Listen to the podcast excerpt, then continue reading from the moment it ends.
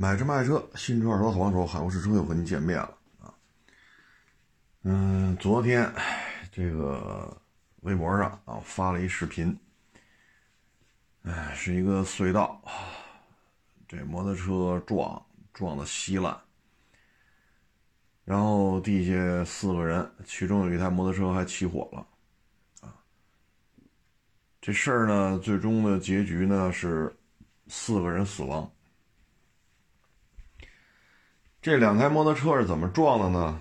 是隧道，啊，其中一个呢是一个网红，二十一岁一小帅哥，啊，说骑着一个幺二九零，啊，那个是叫大野驴吧？那摩托车是叫大野驴啊，就是一 ADV 吧，应该算是，具体的我也没去查啊，因为车型撞得乱七八糟的。就说是个幺二九零，啊，嗯，这车是街车还是 ADV，咱就不去探讨了。他呢，后座带了一女孩进隧道，对面呢，结果说是来了个逆行的，啊，是一个越野摩托，也带了个女孩然后两台车的速度呢非常快。啊，这幺二九零呢，说是大概的一百五到一百六进隧道。大家也知道，隧道的限速，比如说高速公路啊，说一百二，啊，限速一百二。那到隧道的时候，一般来说就是八十，啊，当然了，有可能高点低点，但一般来讲就是八十。啊，所以你进隧道如果开到一百五或者一百六，那这显然是不合适的。啊，因为咱们隧道都要比外边的高速，就是这高速嘛，穿过山了。那隧道啊，是这高速直接通过山的一个捷径。那隧道之外的高速一百二进入隧道，那可能就是八十啊。所以你一百五、一百六，就这个速度吧，你就是没有速、没有隧道，你就在高速上骑摩托车骑到一百五、一百六，这也是违法了。然后呢，对面来一个逆行的，对面这速度多少？现在我看还没有一个说法呢啊。然后说是还玩翘头，但翘就是抬抬前轮嘛啊。但是哪辆车抬前轮我也没看明白啊，说法比较复杂啊。甭管起不起前轮吧，反正是一个逆行，一个超速，然后都带着姑娘，呱唧一撞，撞完之后呢，还有一个说法呢，是摩托车不就。这一撞不就失控了吗？正好边上还有骑电动自行车的，又把电动自行车给撞了，啊！大概骑我看了一眼啊，就是错综复杂的这个各种版本，那大概骑就是这么一个碰撞的过程啊，不见得说的完全的严丝合缝啊，因为还得看最终警方通报是怎么写的。这一下呢，四条人命，唉。你说这事儿闹的啊？为什么今儿说这事儿呢？这个视频呀，啊，发这个事儿啊，是一个民警啊，是一个民警同志发给我的，说说说吧，这禁摩的事儿啊，或者说不禁摩呢，你骑摩托车也要注意安全的事儿啊。那咱就说说，是吧？因为人家交警嘛，处理这种事儿很多。所以呢，咱们也是一如既往的啊，宣传这个安全驾驶啊，不论是这个电动自行车、自行车、摩托车、汽车啊，咱还是宣传这些。这个呢，我觉得现在的根源是什么？之前那个叫什么爱爱小鱼儿，什么是是叫这名字吧？去年夏天的小女孩，那不也是二十？有二十几我忘了，反正二二十来岁吧，一小女孩是是叫什么爱小鱼，是叫什么来着？啊，那不是也是迎头对撞吗？啊，小女孩当场撞死了，都是要立志成为一个网红，啊，所以说呢，三观不正，啊，现在你说三观不正不合适，因为现在什么叫三观正啊？现在的三观正已经演变成为我有粉丝，我有流量，我能一开机啊，或者你，你你你这个都把我拉黑了，但是我能在 APP 上还提醒你，你所感兴趣的张三李四王二麻子又有新的作品更新，我都把你拉黑了，这 APP 上还提示呢。我做到这个份上，我三观就是正。在年轻一代当中，已经是这样，就是谁的粉丝多，谁的流量多，谁就是三观正确。现在已经是这样了，啊，所以我要出名我要出风头。而咱们对于互联网的这种掌控啊，实话实说，我个人认为是出现了一些疏失。啊出现了一些疏失，你比如之前那女骑啊，号称万人摸嘛，来你摸摸我的腰，来你摸摸我的腰，对吧？搔首弄姿火了，啊，每年的收入上千万，好家伙的，就这么个起家啊，就这么起家了，年入千万。人爱小鱼儿不就照着这路子来的吗？你骑个摩托车，你也要穿露脐装。骑摩托车穿露脐装，这不窜稀吗？对吧？我九几年我也骑摩托呀，也骑了好几十种呢。虽然说那会儿物质条件跟现在没法比，那我也骑了好几十种摩托车呢。你甭管那车好车次，你 A X 一百、嘉陵七零、两冲程的望江二五零，对吧？你这玩意儿按现在看，这算不上什么。高性能摩托车啊，你 A 叉一百你算什么高性能？但是我也我也通过我的努力，我也骑了这么多了，那就这条件啊你怎么办呢？对吧？但是骑摩托车不能露露着肚脐眼吧？你小女孩啊，你这裤子和上衣之间露了，往少了说一寸多，往多了说一尺多。我们互联网对于这种现象有过管制吗？有吗？啊，所以我在微博上我也写了，就是因为有了短视频平台，有越来越多的半大小子、半大姑娘，就为了红，为了火，为了上首页，为了上热搜，命都没了。所以我们的价值观是什么呀？我们的人生观又是什么？我们的三观到底是什么？现在的三观对于这些年轻人来讲，我要流量，我要粉丝多，我只要有流量有粉丝多，我直播带货，我这个，对吧？接这个后台的这种商业合作啊，就行了，对吧？包括去年吧，好像去年上半年的事儿，一个十四岁的小女孩不上学。数学题不做，英语单词不背，作文也不去写，那爹妈就急了呀，说你十四岁你不上学，你你，我做直播带货呀。小女孩十四岁啊，也穿着那种 V 字领啊，就往下开的比较多的这种 V 字领，天天跟那手机前面搔首弄姿的。十四岁的小女孩啊，这都没成年呢，十八岁才成年。为什么呀？我上学有用吗？你看人做直播，你看人家穿成那样，然后就那样，然后就那样了，他就那样了，人比比你清华北大毕业毕业挣得多。得，这孩子已经魔怔了。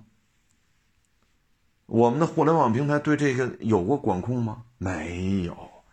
互联网平台它要上市，因为它大量的烧钱，A B C D E F G 勾嘎的 K。是吧？X Y Z 这么多轮的风投，然后他要把流量、把下载就是 A P P 的下载量，然后整个 A P P 所带来的流量，他要做起来，做起来拿钱砸，然后我要上市，我要上市，我就要扶持一些大的 App 主啊，或者说大的 I P、大的网红，然后在我这 A P P 上做强做大，然后形成追随者。至于说他这么做，跟咱们国家所要求的艰苦朴素、勤劳奋斗，跟这有冲突，那跟我没关系。虽然说这些短视频平台这些高管他也是中国人，但是在他的这个股票价格呀、公司市值啊，在这些面前，艰苦朴素、艰苦奋斗，年轻人要应该学习，玩蛋去，笑贫不笑娼。自打有了短视频平台，就有这么多小孩死在这上头。摩托车这不就是吗？这个是二十一岁的，之前那也是二十几岁小小女孩，叫什么什么爱小鱼儿什么来着？不都是照着这来的吗？那你往前倒，不就是这位女士吗？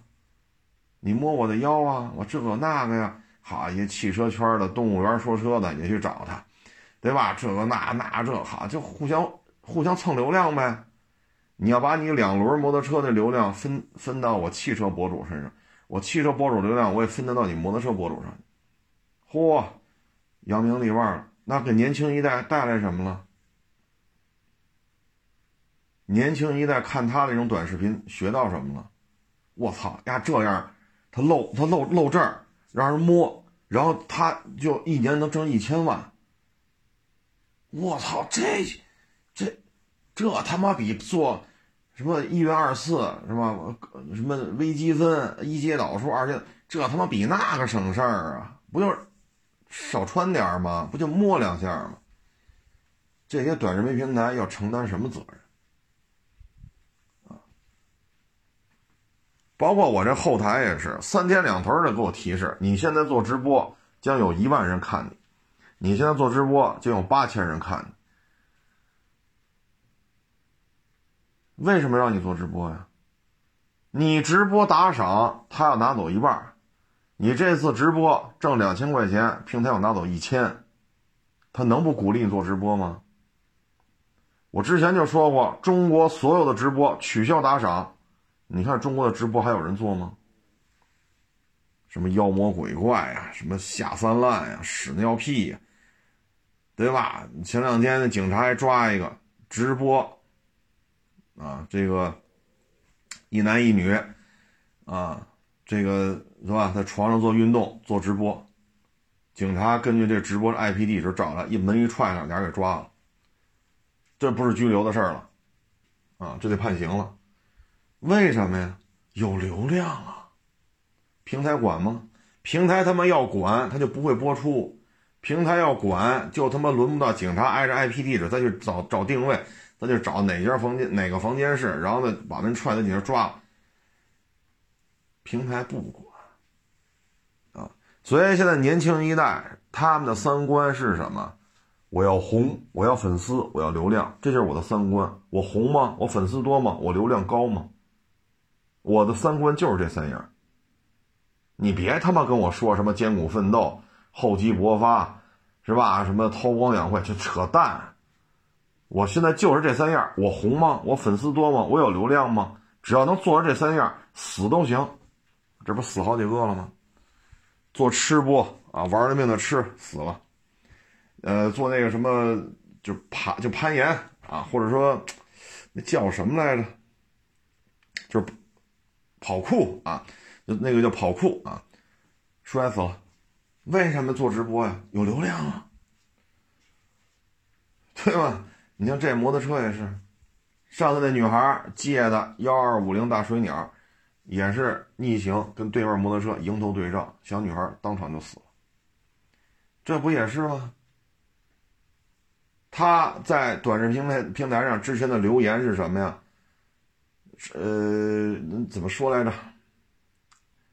啊，骨头折了长得快，趁着年轻就得骑得快，骨头折了长得快，就就这么个顺口溜。趁着年，呃，就是趁着年轻骑得快，骨头断了长得快。这就是他自己在社交媒体上就这么写，然后还写什么呀？说说死了之后，咱们如果年轻一块死了，咱俩坟埋的近一点，还有个伴儿。你看看，这回没了，自己没了不说，还搭进去三条人命。你说这事儿，咱别的不说。这四个岁数都不大，四个人的爹妈怎么办？啊，四个人的爹妈怎么办？包括那爱那什么爱小鱼儿，爱小鱼儿的爹妈怎么办？你说小伙子也好，小姑娘也好，爹妈给他拉扯到二十来岁，容易吗？养一孩子给他养到二十多岁，他应该上班了，应该挣钱了，是吧？应该结婚了，可能再过几年就要生孩子了，这不就作为爹妈来讲，不也就挺知足了吗？这孩子没白养，对吧？有一份比较稳定的工作啊，又结了婚了。又有了孩子，对吧？老人一抱上这个是孙子孙女啊，是吧？还是这个外孙女外外孙，他这不就很高兴了吗？这按中国人的传统习俗，这这不很好吗？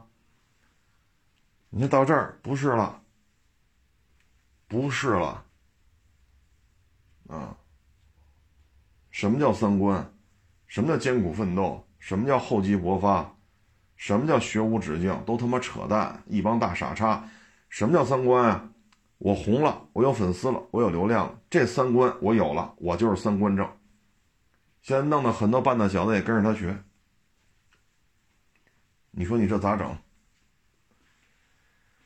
哎，你包括那个小姑娘也是，我看那现场那照片、那视频，我看不出来啊，因为已经死了，是是短裙啊还是什么？反正这个也没穿护具，对吧？也你没穿骑行服啊。你说这小姑娘也是，你坐她摩托车干什么呀？出风头啊！所以各位呢，就不论是家里男孩女孩，一定要把这个交通安全的意识啊，几岁十几岁。在这个成长的过程当中，一定要去跟他讲，摩托车要骑。你看到没有？旁边这个啊，过去一个，这露着脚腕子，穿着拖鞋，这摩托车不能这么骑。你看见没有？穿着一个运动鞋，但是脚踝露着，现在不流行这个吗？对吧？短帮袜，然后裤子再短点啊，然后是鞋和裤腿之间得露那么一寸，露着脚踝。你看没有？这也不行。为什么呢？一旦摔车，脚踝没有保护然后你看这没有？好家伙，就不戴头盔。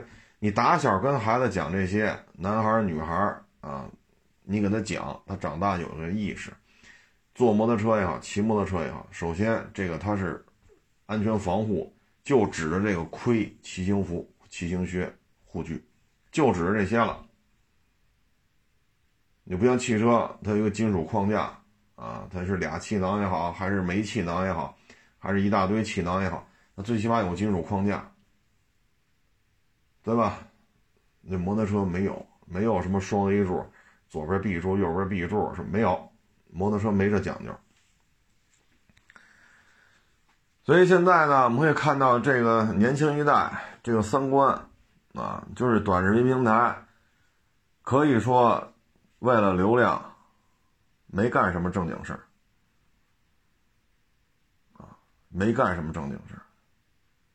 你包括这样就就起了家了，这个那，这样的人能在中国的互联网台、互联网平台上呼风唤雨，成为座上宾，这说明什么呀？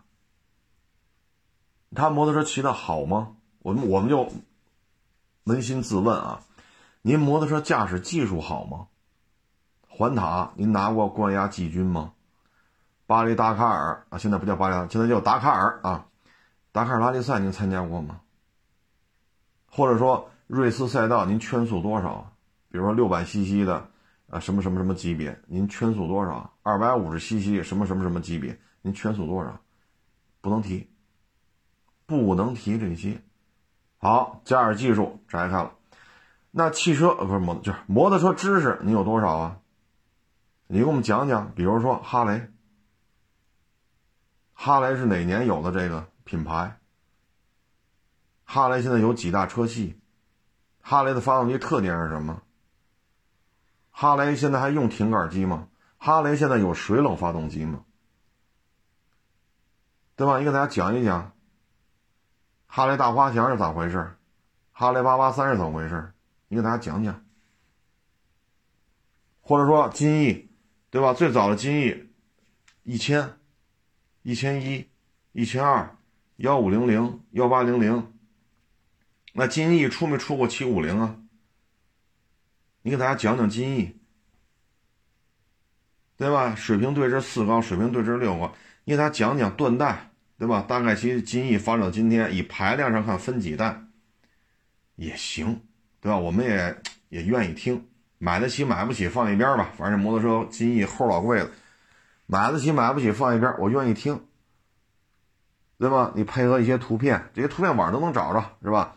幺幺零零一千幺二零零幺五零零幺八零零，啪啪啪啪，你把这图片放出来，我们一看，哦，这是金翼早期版本，哦，这是时候加的这个三个大箱子啊，两个边箱，一个后备箱，你看这加上之后，哦，是这样，哦，这个加导流罩了。到这个年的时候，它装了 ABS，我们也愿意听，虽然我买不起金翼，我也不可能去买金翼骑，我我愿意听这些。好，这一块儿摘开不能说，为什么呢？骑行技术这个啊，这事儿过了啊，不能提。摩托车的知识你不能提，那您能提什么？万人摸。年轻一代得到什么了？像我这个也有幸啊，跟这个不止一位跑过达喀尔的车手一起曾经共事过。啊现在他们的这个账号上我也知道，啊，毕竟曾经共事过啊。你看他们这骑行技术是不是？我觉得比一般人是不是强了不是一点半点吧？对吧？是环塔啊，是达喀尔，对吧？你甭管是汽车组、摩托车组，反正人都参加过。你看他们说那时候有人看吗？没有。他他们来进行一些骑行技术的展示，这应该是水平足够高了吧？你总不能说他水在中国人当中骑行技术低，你不能说他们骑骑行技术差吧？没有平台不会去推的，对吧？你包括一些专门讲这个摩托车历史的平台会去推吗？没有，那你推这女的，现在把她造成了摩托车这种网红当中的，算是 number one 了，造神造出来了。她做直播，哈，一场直播十万二十万，她拿十万，平台就能批走五万。平平台如果他能做二十万，平台能批走十万，那平台目的达到了。那年轻一代的三观怎么怎么养成，跟他有关系吗？我他妈股权一变现，我拿一美国身份，我就不管这边了；或者我拿一新加坡的身份，我就离开这儿了。至于说年轻一代的三观不正，跟他妈我有关系吗？大爷，我股票我上市了，我拿了股权了，我变现了几个亿、几十亿，我财务自由了。至于说你们家孩子，整天他妈的数学数学题不做啊，语那个语文的作文不写，英语单词不背，天天他妈十四岁穿的薄露透，啊，V 字形开的那么的，恨不得 V 字形都开肚脐眼了，天天在那念。十四岁小女孩跟这扭的扭的，这个那那这，跟人家没关系。你们家孩子这样是你们的事儿，死不死啊？对吗？这，这就是现在从小鱼儿也好，到今天这个也好，还是说之前那吃播博主吃死了也好，还那个做什么跑酷啊、攀岩呀摔死了也好，不都是为了直播吗？就是为了流量、粉丝。我要成网红，那就是新的三观。对于年轻一代来讲，新的三观就是我红吗？我粉丝多吗？我流量高吗？这个三观加持之下，你再去跟他说摩托车要注意安全，你一定要控制车速，那再说这些就他妈跟放屁一样。你说这些阻碍了他红，阻碍了他有更多的粉丝，阻碍了他拍的视频能拿到更多的流量。我说的就是，我觉得这就是现状，啊，这就是现状，所以这个对于年轻一代来讲，这不是什么好事儿啊。你说家长孩子养到二十多，男孩也好，女孩也好，非这么骑。那小女孩什么小鱼儿还是摸鱼儿那个，那不也是逆行吗？幺二五零还是借的，迎头对撞，对面那小伙子好像是骑了一趴赛吧，直接拉 ICU 去了，这女的当时就死了。今天这个微博上发这视频，哎，不是啊，昨天，哎，不对，前天的事儿啊，前天的事儿，昨天发的微博，啊，你看这个四条人命。四条人命你再一个就是，昨天在微博上也讨论了好多，好多网友都在说摩托车驾照要分级。这事儿我呼吁了，可不是一天两天了啊！老听众都知道这事儿，我说了没有几十遍，也得有上十上十次了吧，十次以上了，要么也说了有几十次了啊。我一个人的能量是有限的，为什么呀？这事儿为什么很难解决呀？我写了巨大的经济利益在里面。你交这钱啊，一千也好，一千二也好，一千五也好，两天打本儿，这对于驾校来讲没有什么投入，对吗？反正这教学楼说二层的、三层的、四层的啊，还是说我这没有教学楼，就是小平房，这个。固定，这属于固定资产，这东西就摆在这儿。教室是现成的，您来这儿坐一会儿，然后您就走吧，拿这儿拿这儿。对驾校来讲，没有什么成本。为什么？你都不用动车，一动车就有成本。为什么呀？烧油，烧油啊！你说一大教室坐四五十人，一个老师在上面讲，这成本是最低的。你真动了车了，说五六个人一辆车。就得配五六个人，就得配一辆车，就得加油，就得配教练，然后五六个人加一教练，是吧？六七个人一台车就需要一块场地，然后竹竿这个那，这就费用就来了，明白意思吗？说五十个人大课大大大这个课桌啊，不是什么大课桌，大教室去讲去，一个老师讲，这成本是最低的。你要分成组，五十个人你得分十组，那我得找十个教练了，我得找十辆摩托车了。我得给这十辆摩托车上保险，我得给这十辆摩托车加油，坏了我得修这十辆摩托车。你说哪个成本低？再一个了，这是现状啊，这是现在低成本。说收三千块钱，比如说四百到六百，啊，说六百到公升级收收四千啊，或者收五千块钱，确实收费高了。那你想过没有啊？买一个公升级摩托多少钱？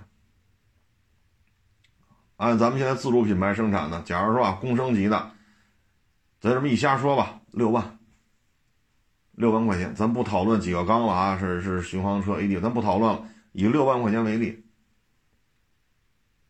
这摩托车和那幺二五啊，或者一百啊，一百毫升或者幺二五，那车多少钱？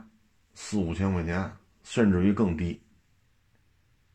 那您这个共升级四五千块钱买得着吗？啊，我们以六万为例，六万块钱，这是多少？四五千。固定资产就这机动车啊，就说这个考试的教练用车投入，一辆车顶这十二辆，那个四五千，这个六万，啊，六万。这个成本是不是高了很多？这摩托车耗油量也上去了，百公里就说老手开啊，当然了，驾校那是走走停停，走走停停了，他不可能说以一百公里的速度巡航，不可能，那驾校 没这条件。那好，咱就找一老手啊来骑来，说一公升级，甭管是街车呀、巡航啊、ADV 啊，甭管什么样，还是复古啊，你让他这么骑，这耗油量至少至少六七个，恨不得。得十个油，为什么呀？老是低速在那转，绕八字儿啊，单边桥啊，啊坡起呀，这能有什么车速？很耗油，那七八个甚至过十个，这油钱是不是上来了？车的采购成本是不是上来了？呱唧一摔，维修成本跟那个一百幺二五不一样吧？再一个了，教练得重新学吧？那教练都玩不转这工升级不行吧？你还得筛出一批教练来，然后你对于相关的这种考试规程也不一样。工升级有工升级的考试，四百到六百啊，然后二五零到四百，或者二五零到五百，五百到八百，八百到一千二，甭管怎么排吧。这排量不一样了，考试内容、考试要求也不一样，那考试的成本是不是也上去了？教练的要求高了，那是不是教练的要求的薪水也高了？你的培训成本也高了，因为车贵了，油上去了。你一工升级，你跟一个一百幺二五比耗油量，比不了吧？这里牵扯巨大的经济利益在里面。你回过头来再想，说收你一千或者收你一千五、一千二。一天拿本，两天拿本，驾校的成本有多高？有多高？所以你现在要弄这个，那好，这个培训科目谁来编写？谁来编写？培训科目谁来编写？考试科目又有谁来编写？这些个游戏规则全变了。然后车牌子是不是要换？对吧？你比如说。这个现在咱比如京 A 五十 cc 的蓝牌，然后再大排量的黄牌。那您这个排量不一样了，二五零，比如说二五零到五百，五百到八百，八百到公升级，工资甭管怎么弄吧，牌照是不是要做特殊编码？那现有的摩托车牌照是不是都收回去，重新做再发下来？等等等等，这牵扯巨大的这种资金的这种。谁来出这钱？你牵扯的部门太多了，你说这事怎么弄？然后你这车这么弄了，是不是意味着危险系数不一样？危险系数不一样，保险公司的保费是不是也要增加？对吧？您这您这车幺二五小踏板，那是一个共升级，比如说前两天他说那个赛一千，啊，钱江倍耐力赛一千。九百多毫升四缸机，那个的保险费用和你这个幺二五小踏板都是国产的啊。假如说都是钱江倍耐力的，这是幺二五小踏板，说六千啊八千啊，具体咱不掰是什么型号，就是说六六千八千一辆啊，再多说一万一辆啊。那赛一千你不可能卖八千卖一万吧，对吧？您这是九百多毫升四缸机，您这。你不可能 卖的八千到一万吧？那好，这辆车保费一样吗？保险公司也要重新梳理，这牵扯巨大的一个工作量，你要投入多少钱把这事儿捋一遍？这钱谁来出？这些规则谁来定？保险公司的理赔标准我管不了，我也不懂这个。培训驾校培训怎么怎么改变？考试流程怎么改变？摩托车牌照怎么设计？摩托车驾照应该怎么设计？怎么进行年审？怎么进行考核？怎么进行晋级？这些问题都怎么弄？如果说你现在说鼓励消费，鼓励机动车消费，好，夸这么一弄，那好，你买摩托车你只能先买二五零。那现在这些工升级怎么买？这么多半大小子，你像今儿死这二十一，十八岁拿驾照，现在也就三年。按照日本也好，或者其他的这些地区也好，对摩托车这种管控，二五零，你至少需要正常驾驶一年，没有恶性的交通事故，比如闯红灯、酒驾、人伤，你没有这些问题，你才能晋升为四百。好，四百再开一年没有任何问题，你才能上七百、八百啊，工升级以下，然后再这一年没有问题，才能考工升级以上。那以他这岁数，他就不可能骑幺二九零啊，他才三三年的驾龄啊，那是不是会抑制大排量摩托车的消费呢？你这里就牵扯的问题太多了，所以我在微博上还还说嘛，这事您一句话就能解决的吗？那这事儿真是太简单了，这么多花费的地方，这钱谁出？你出我出？你说三百五百的我出了。问题是，这是三百块钱、五百块钱能摆平的吗？多少驾校啊，多少教练车呀，多少教练呀？对吧？你你交通队他那个车上头要牵扯一个考务，考务这一块考考试流程全变了，电脑系统也得改。那这些东西，考务的这种大幅度调整，考务这一块成本也大幅度增加，这些钱都谁出啊？这这这这都是麻烦事儿啊，所以很难很难啊，真是很难。唉，反正希望年轻一代吧，不要太沉迷于这个网络。但是现在这社会就这样，笑贫不笑娼。我刚才跟大家说了，这些跑过巴黎达喀尔的，或者说跑过环塔的，人拿过环塔的冠亚季军。就摩托车组的啊，这水平可不低了呀！他们拍的那个有人看吗？粉丝多吗？流量给的多吗？你这事儿是不是？你说这是谁的责任？包括我老看云南那个，那个是相当于摩托车驾控培训嘛。我老看云南那哥们儿，他那个摩托车的骑行技术已经相当可以了。你说流量高吗？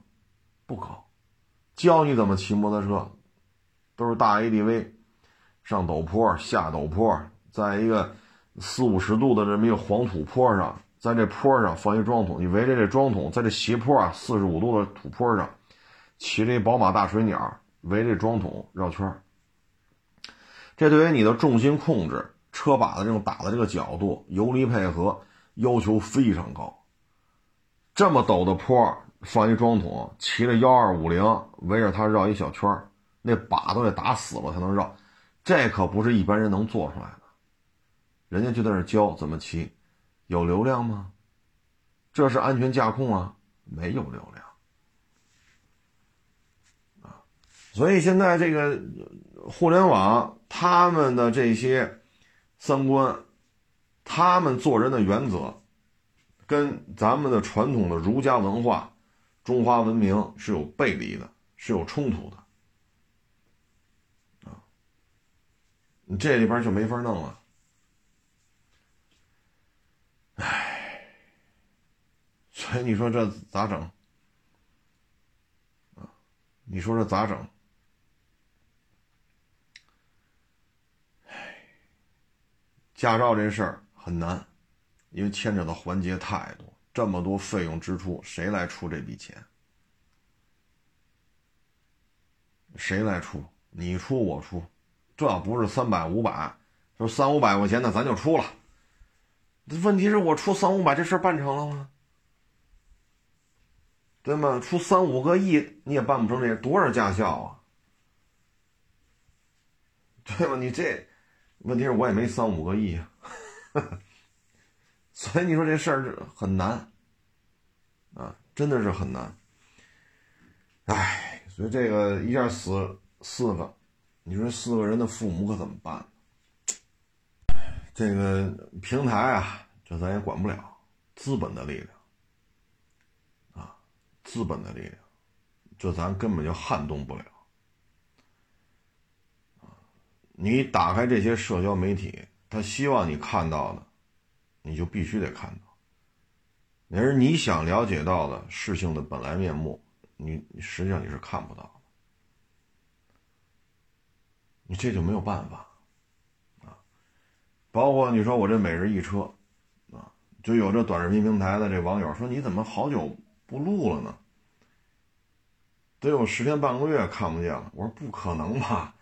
我这一九年，二零一九年，我忘了十月底还是十一月初了。我拍这每日一车，一直到今儿啊，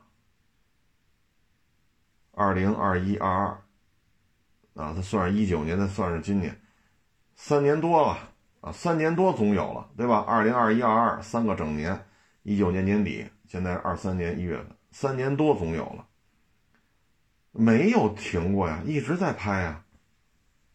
我我怎么可能十天半个月不拍呢？但是没有办法，平台不推。你关注我了，你也看不见；你关注我了，你也看不见。你说我有办法吗？这我也没招啊。然后到您那儿就十天半个月，哎，刷这一条，过十天半个月，哎，刷这一条。可是我天天都在拍啊，这我有办法吗？对吧？这我也没招啊。唉，所以现在平台，你说，哎，这咱也也就说到这儿了啊，说的再多也没有用啊。嗯，这就是现状啊。你包括这个天天这小三儿啊，天天的这婚外恋，天天是抓奸去啊，天天这个不要孩子啊，天天互联网上都是这个。真的是这样吗？说有呢不结婚，说有呢结婚不要孩子，说有了结婚也离了，这我这都是存在的。但是以我这个年龄，我身边见到的比我岁数大、比我岁数小的，跟我一边大的，离婚的终究是少数啊，不要孩子的也终究是少数啊。大家还都是正常的这种生活呀。但是你到了短视频平台上就不是这样了，劈腿，对吧？什么备胎、渣男、白嫖是吧？呃，养小三、婚外恋，啊，什么不结婚啊？什么物质男、物质女？整天都这个。而我们现实生活当中身边是这样，我们年轻一代如果说看这种东西看上三年五年，你等到他谈婚论嫁的时候，他还相信爱情吗？他还相信两个人能够白手起家共同创业，他还相信两个人，呃，就是普通老百姓，一小男孩、小女孩，最终能够说万丈高楼平地，咱别万丈高楼了，就是在平地上盖间平房，啊，盖个院子，养家户，他还相信这些吗？所以你说现在有了短视频平台，这五六年、六七年。说不愿意生孩子，不愿意结婚，什么婚外恋这那，你说跟咱这短视频平台没有关系吗？所以我觉得这短视频平台啊，真是，你包括这摩托车这女那个那个女女女女博主啊，刚才我说了，你骑行技术怎么样啊？啊，这事儿不能提。那你摩托车的这些参数啊、历史啊、配置啊。比如什么叫滑动离合？你给我们讲一讲。摩托车的自动挡有几大流派？你给我们讲一讲。摩托车有没有增加引擎？咱别说那个川崎 H 二什么，咱就是之前说八几年有没有？七几年有没有？六几年有没有？对吧？六缸摩托是哪年出来的？你给我们讲一讲。那我们也愿意听啊。不，这事儿不能提，这事儿不能提啊。摩托车本身的历史、技术、参数不能说，知识圈的不能讲，摩托车知识不能提。那好，摩托车技术不能提。那你作为一个摩托车一个女博主，技术技术不行，知识知识不行，那你什么行呢？那给我们看的就是半大小子、半大姑娘，一看，好家伙，这不就那样吗？哪样啊？唉，所以现在这个，唉，就为了出名啊，老要做一些出格的事儿。为了出名，总要做一些混不吝的事儿。至于说中华民族五千年啊，儒家文化、中华文明啊，我们应该生活当中遵守的一些约定习俗的东西，在现在互联网的冲击之下，这些东西都不值钱了。所以他为什么出了这么多小姑娘、小小的做吃播吃死的，做攀岩摔死的，做跑酷摔死的，骑摩托车撞死的？为什么出了这些事情？啊，嗨，所以这个就不是咱能管得了的了，啊，反正现在不停的死人，啊，这摩托车你看，嗯，去年那小鱼儿啊，现在又这个，还有其他的网红。女骑呀，男骑呀，说是撞死，咱网上搜搜，有的是，有的是，啊，这可能重庆吧，气温呀，包括骑行环境跟北方不一样。现在北京这边骑摩托车已经很少了，因为现在零下十度，啊，你这么冷的天儿骑摩托车确实也够劲儿啊。你看每年五月份啊，一直到十一，这摩托车伤亡事故，就北京这一块儿，哎，这就没法弄了啊。所以这事儿呢，咱也只能说说，咱们也无力，很无力去改变这些现状啊，因为我啥也不是，没钱、没权、没势，我左右不了任何问题。说多了，号都封了。说多了号就没了，所以你说我们能说什么呢？对吧？我们能说什么？你包括二手车这些视频平台也找我呀，这那那这，我说你说这些人那收车视频，你自己不看着他假吗？啊，我看着假呀，啊，还让我跟他们学，人有流量啊。我说那咱这个平台推什么呀？推真的推假的呀？有流量就行，这是平台工作人员红口白牙跟我说的。红口白牙跟我说，啊，那你说我能怎么着？这我就没招了，啊，这这这不是学得来学不来的问题，啊，这就是现状。所以你看，最近这三年疫情一来吧，其他行业不好干，很多人认为，哎呦，二手车是金矿啊。不就是他妈讲段子，不就是拍几个小视频吗？对不对？拍完了这火了，车就卖出去了，是这么回事吗？是这么回事儿。哎，所以你看，去年下半年到现在，为什么这些二手车网红、二手车自媒体净是血亏的？自己都发朋友圈卖这个赔，卖那个赔，收这个赔，收那个赔。你为什么呀？不是说我我拍个片儿我就能挣钱，不是的。你要觉得你拍个片就能挣钱，你就直接接广告得了。要么就直接直播带货，你是卖香烟、卖卖卖啤酒，还是卖牙签儿，还是卖什么衣服，还是？嗯，卖什么瓜子花生，你随便吧啊！你直播带货，你只有干这些。你说进入实体经营了，就就就就我就是能拍片儿。那在市场啊，这种跌宕起伏啊，跌宕起伏到什么程度啊？就跟他妈你骑匹马，那马惊了，你在马背上你掉下来就是摔死，你骑你也骑不住，为什么？这马惊了。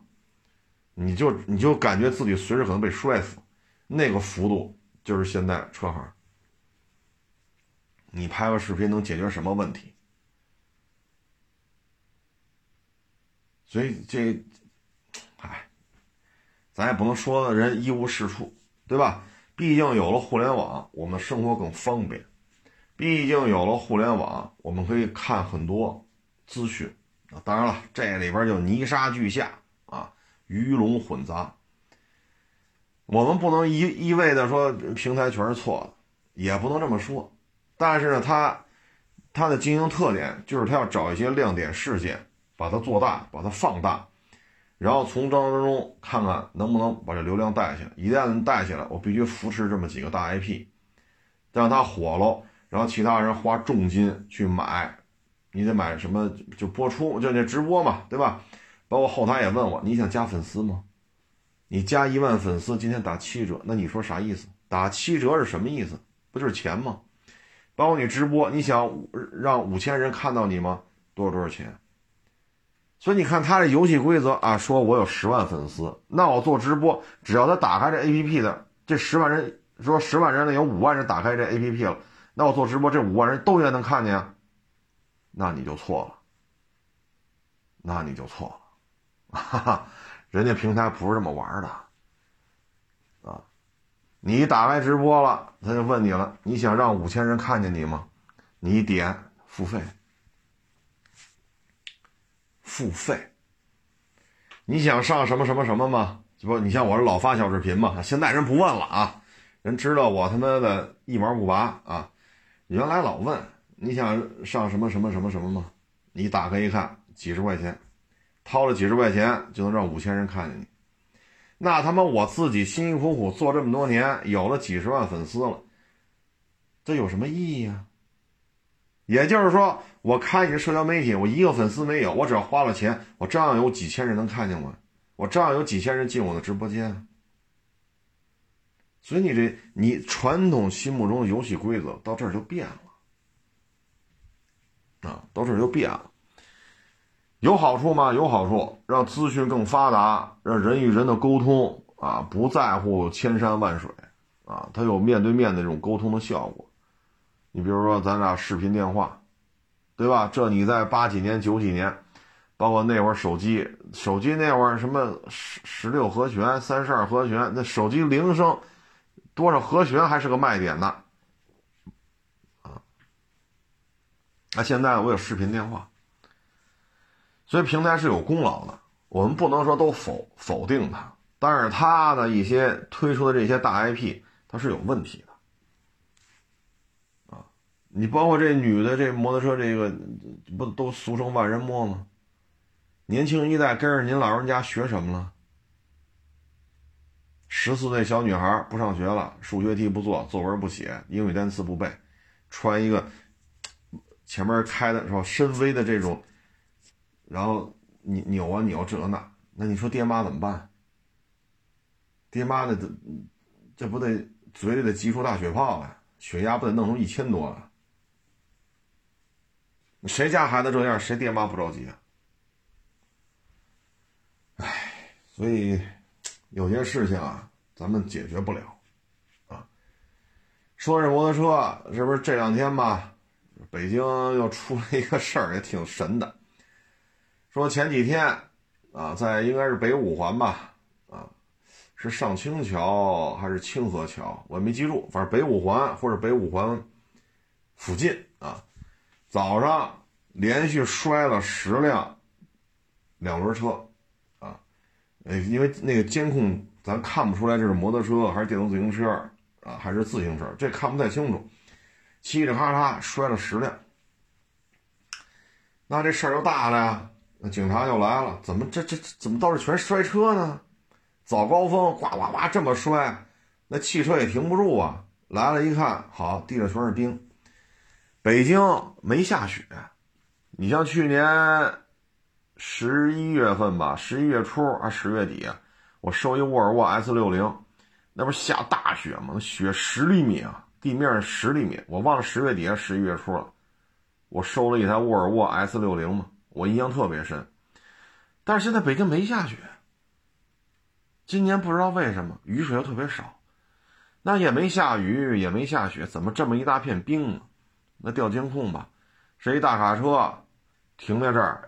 凌晨的时候，然后他有改装过，然后货箱底下呼啦就流出好多水来，那那马路上这一大片，对吧？然后卡车开走了，开走之后零下夜里零下十几度，凌晨是零下十度，它能不结冰吗？结完冰早高峰呼啦啦呼啦啦一骑全摔，一摔一大片。最后那就那你这出事出忒多了，摔了这么多人，你这事儿就大了。那警察就调监控嘛，找，把这司机找着了，啊，这些人摔伤的，医药费你来，车摔坏了你也得赔，啊，你这属于废水排放，这是一个违规的地方。第二，你这种行为导致交通事故。第三，你台车违违规改装，等等等等啊，那就查吧，一项一项往下查。所以这事儿啊，只能说这卡车司机呀，或者这个车主，因为具体不太清楚啊，是车主改装完之后雇一司机，还是这司机就是车主，这咱不太清楚。反正这事儿办的是够可以的，一下子出这么多事儿，啊，那周围你看那个是电视也报道，你看周围那些司机踩刹车都停不住啊，因为他停不住，那汽车也停不住，真是有冰，这冻冰了。多危险呀！早高峰那么多车，您这开着开着车，好，旁边自行车啊，嘁哩哈啦摔摔一堆，有滑到你汽车前面，你汽车踩刹车你也停不住，啊，这这这这这这事儿反正，啊，这卡车司机办的是差点意思，啊，这么冷的天儿，你你能说你自己不知道这气温低于零度？是不是？哎。还有一个呢，就是那个跟各位分享一下啊，就是那个吃自助餐啊，说俩女孩吃自助餐就吃螃蟹，俩人吃一百多只，还真给吃下去了，没糟蹋啊。这个行为本身啊没问题，自助餐嘛，人也没说你说螃蟹只能吃一个，或者只能吃十个。还是不能超过多少？没没说，没说，那我就吃，只要你这摆上我就吃，我不剩啊，我全进嘴了，对吧？我也没往外带，说趁你不备，我揣兜里俩螃蟹，我也没干这事儿，我也没往那垃圾桶里扔啊，或者扔犄角旮旯里，我确实吃了呀。但是呢，这里边就牵扯一问题是什么呢？螃蟹啊是偏寒啊，作为小女孩来讲，吃这种寒性大的东西。要适可而止。说喜欢吃螃蟹，这我能理解啊，我也喜欢吃螃蟹，但是螃蟹是这属寒的，啊，它不是属阳的，它是属寒的。你小女孩这么吃，对于身体来讲没好处，啊，没有好处，啊，有的你看蘸点姜汁儿，就拿这擦点姜末，啊，擦点姜末，稍微点点什么这个调料。然后拿这个螃蟹肉稍微蘸一蘸，化一下它的寒气，啊，或者有的呢喝就是稍微喝一点这个，呃，怎么说呢？就看你各地风俗吧，啊，这咱就各地有各地的吃法。这样的话呢，化解一下它这个，它不是属寒嘛，啊，它不是属阳的东西，它不像吃羊肉，吃牛肉，它跟那不一样啊，这个。家里如果说女孩这么吃螃蟹，可得拦着她点吃完了之后真犯了病了，这谁难受谁知道啊？阴性的东西啊，或者寒偏寒的东西啊，不能这么吃。这不是钱的事儿啊，这可不是钱的事儿啊，好吃也差不多就得了啊。哎呦，原来是是。去海海南还是哪儿啊？我也记不清了，好多年前的事儿。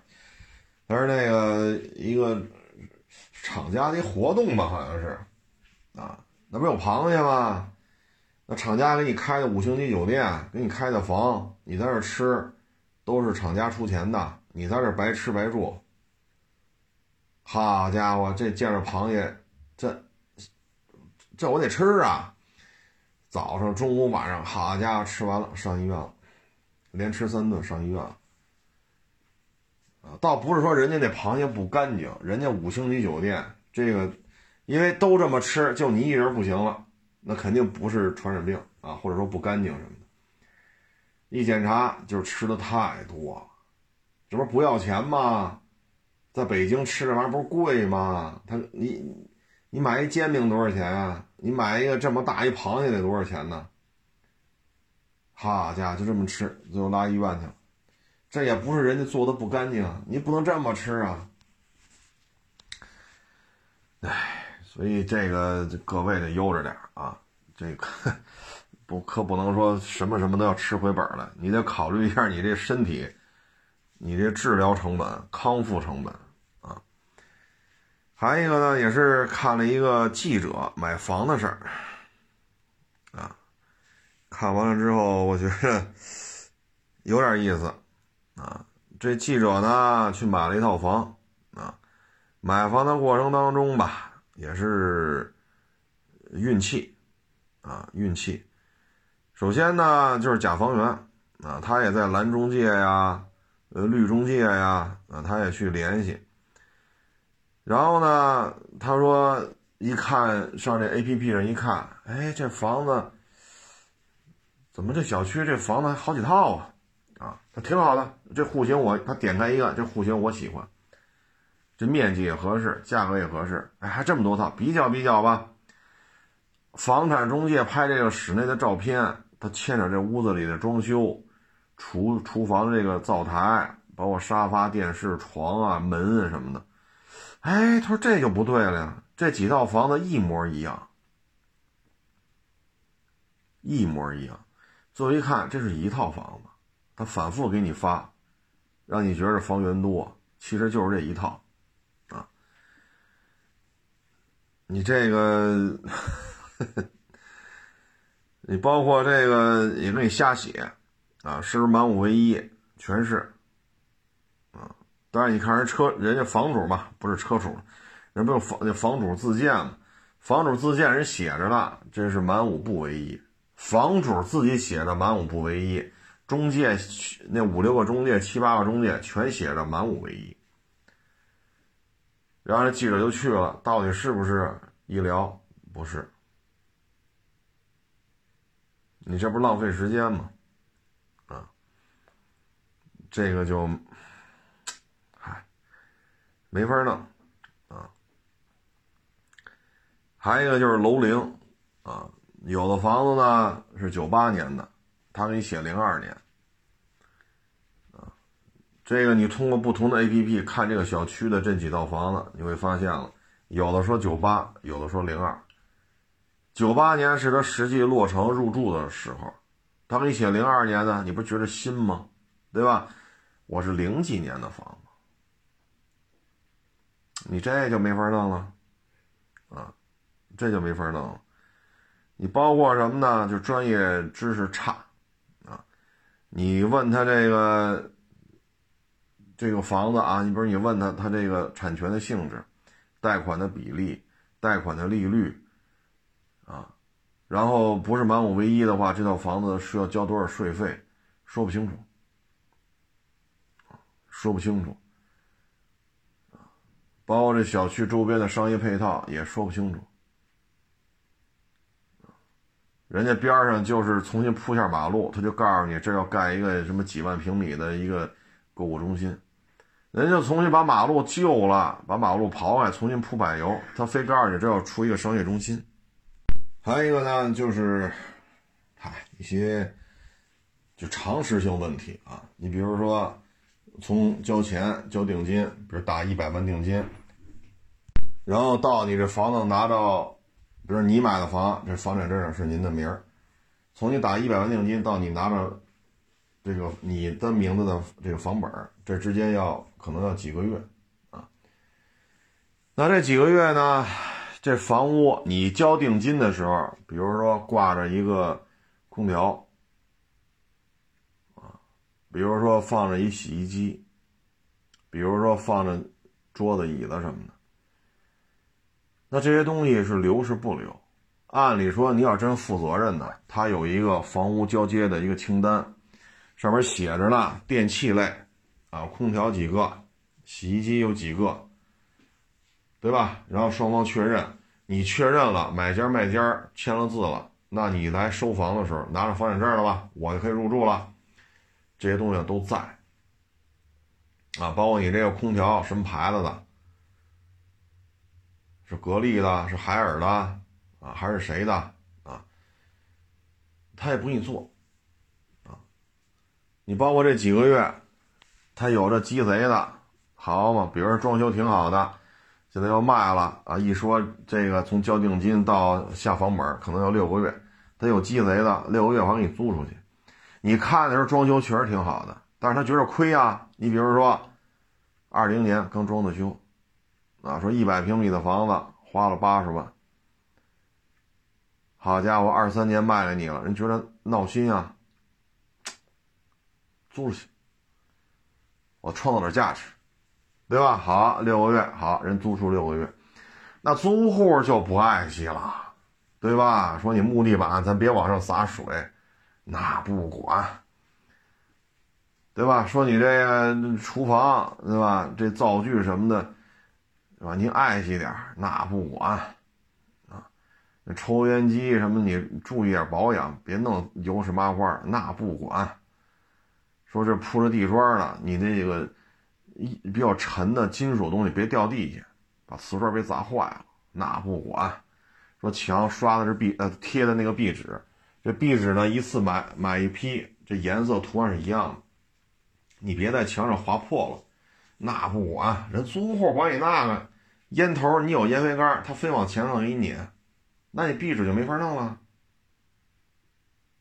啊，等你收房的时候，跟你六个月之前交一百万定金的时候不一样了，木地板也翘了，也泡了，瓷砖地上大瓷砖砸出砸裂了，壁纸上面好几个烟头，小刀划的道，你说怎么弄？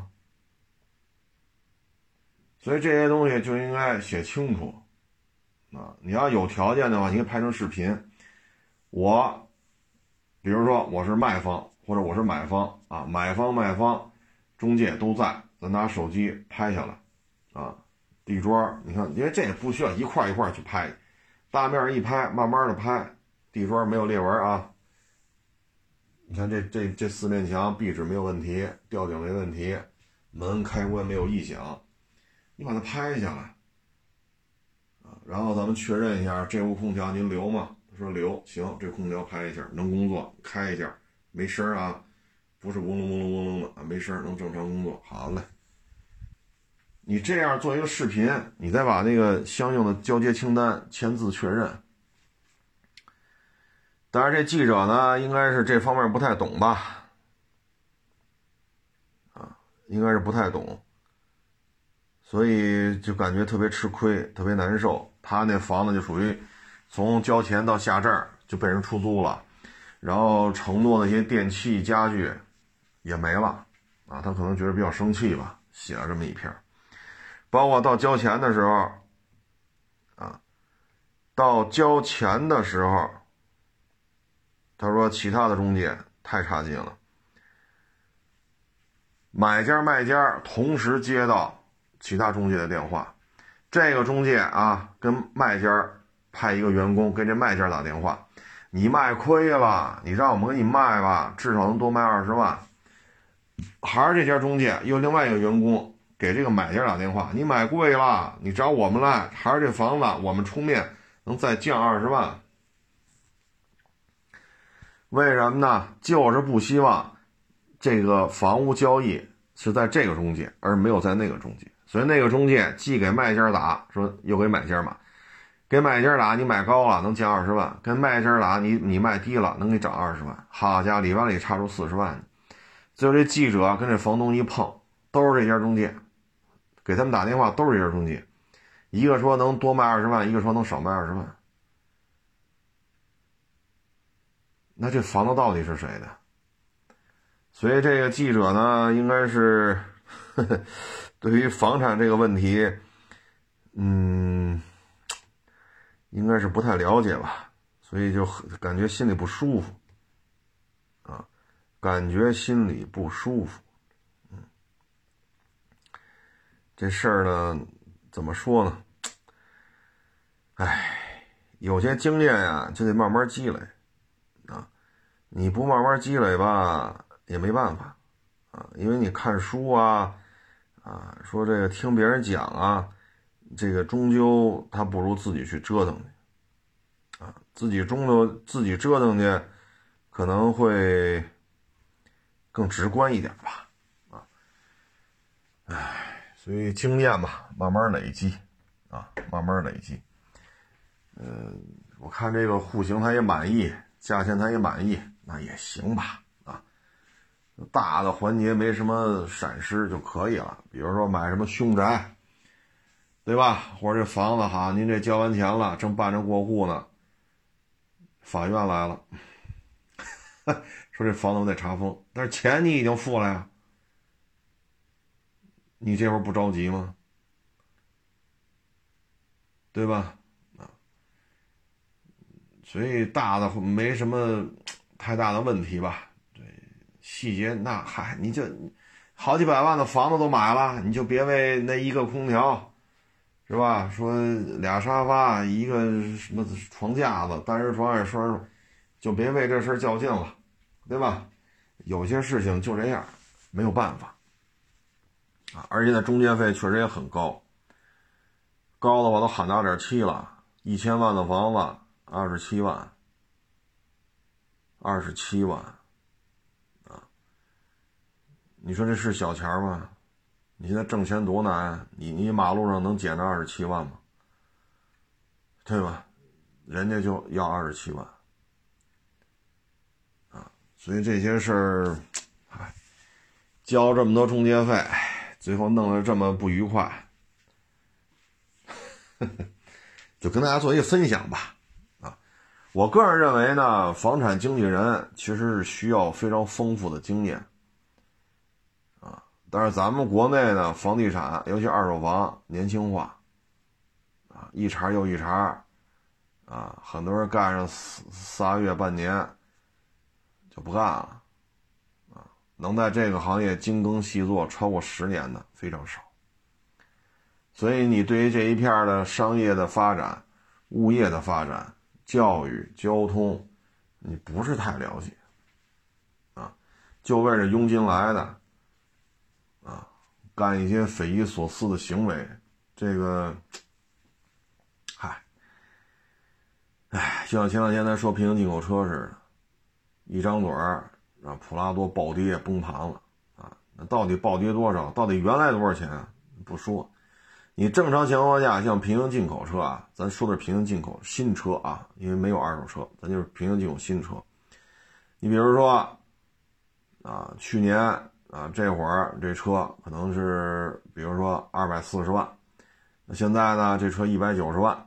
啊那大家一听哦，它有一年的跨度，降了五十万，你得这么聊，对吧？你比如说吉姆尼，呃，去年这时候二十九万五，现在呢二十五，甚至于不到二十五，二十四，二十四万多，啊，大家大家明白了哦，去年这时候二十九万五，现在二十四五，啊，二十四万多，二十五万多，这大家心里有一个明白，你时间周期是多少，你降幅是多少？啊一拍啊，普拉多崩盘了，一台暴降五十万，我操，普拉多车才多少钱呢？还他妈降五十万，白给你得了，就靠这种噱头，所以你看，这也能看出来，啊，这这什么版本呀？怎么就降了五十万呀？这普拉多怎么？那就不说了，你这个就没意思了，因为是新车嘛，你你 你这玩意儿，你说，唉。所以，车圈啊，房圈这种行为都挺多。我个人认为，房产是需要一些足够丰富的资历、丰富的经验。但是呢，现在国内弄的吧，你看跟国外就不一样。国外的房产经济都是比较资深的，包括国外的汽车媒体，也都是一些五六十岁的人在这儿折腾。啊他们对于汽车的驾驶经验非常丰富，啊，比如说漂移过弯，把把都一样，啊，把把都一样，车身甩这一下甩多少度，啊，是前轮吃弯心，还是前轮到这个减速带，不刷着红红红红油漆或白油漆吗？红白相间这个路肩。是前轮吃弯心，还是前轮吃到这个这个路肩或者减速？呃，不能叫减速带，就是吃路肩。人每次动作都一样，你说怎么着吧？说车头再往前，前轮最好在红白相间的这个路肩上，没问题。下一把准上去，把把都一样，漂移过来，漂移过一把，你说怎么拍吧？你看德国、日本这些资深的这些都是岁数很大的，咱们这儿呢，都是年轻人，二十来岁、三十来岁，肤白貌美，怎么有煽动性怎么来？你说这怎么弄这个？你说这怎么弄？这，嘿。包括有些收钱收的太明显了，我操！啊，就都被称为大左了啊，大左、二左，其实按军衔的是大左、中左、少左，但已经被称为大左、二左了。哎呀，我有时候都，哎呀，我有时候都都都觉着，我说这他妈当爹的天天在网上被称为大左，这孩子以后这同学都怎么聊这个？对吧？你爸爸是大佐，你说这孩子愿意听？对吧？有些时候我觉得说收钱拍片吧，不是不可以，但是真的别太过，你太过了，你说这怎么弄啊？这个，对吧？哎，行吧，反正跟各位就做一个分享啊。摩托车这个事情呢，终究还是要靠自律啊，靠自律啊。你你不自律，那我有什么办法？对吧？我有什么办法？所以摩托车安全意识是靠自己啊，不是说我买这摩托车三十万，我他妈想怎么开怎么开。那你三十万的摩托和三千块钱的摩托撞上去不都是死吗？包括去年北京那个山区跑山去那大金翼，你看撞那德行。那不也死了人吗？那就说金翼还还次吗？这车，这他妈顶级产品了。那该撞死也撞死。了所以你这心态你得控制好，不能说您这摩托车，好家伙，五万块钱啊，您就您原来骑五千块钱的车时，您还谨小慎微，这五万，好家伙，这不行，我得。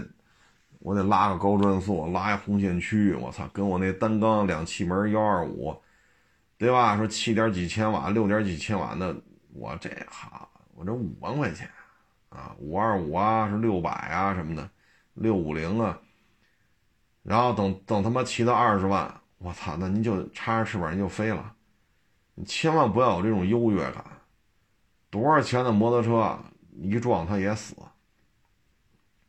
你摩托车越贵，提速越快。你像那个带一人在隧道干到一百五六，你要真他妈骑一个七点几千瓦、六点几千瓦的幺二五小踏板，哎，你就瘦成我这样，你也骑不到一百六，对吧？或者说那跨骑式的摩托车，像那现在不也生产吗？CG 幺二五，那才几个千瓦呀。那玩意儿你能骑到一百六吗？对吧？你这玩意儿能骑到一百都不容易了，都很勉强了。骑到一百，一般来说就是八九十就差不多了。你要真骑那么一摩托车，也不至于死四个人呀，是不是？你都不具备带，你不带人都骑不到一百五，能骑到八九十就不错。别说带一个人了，你带一个人可能也就骑到七十。你七十公里的话，你。你和你一百五撞上，七十公里撞，那七十公里撞上，没准还能保条命。你这可倒好，幺二九零带一人干一百五、一百六，直接四条人命。所以千万别，哎，说我车比较贵，我就可以藐视自然规律。那这，咱们之前聊那高原驾驶。不是说你开个一百万的车你就没高反，车是车，人是人，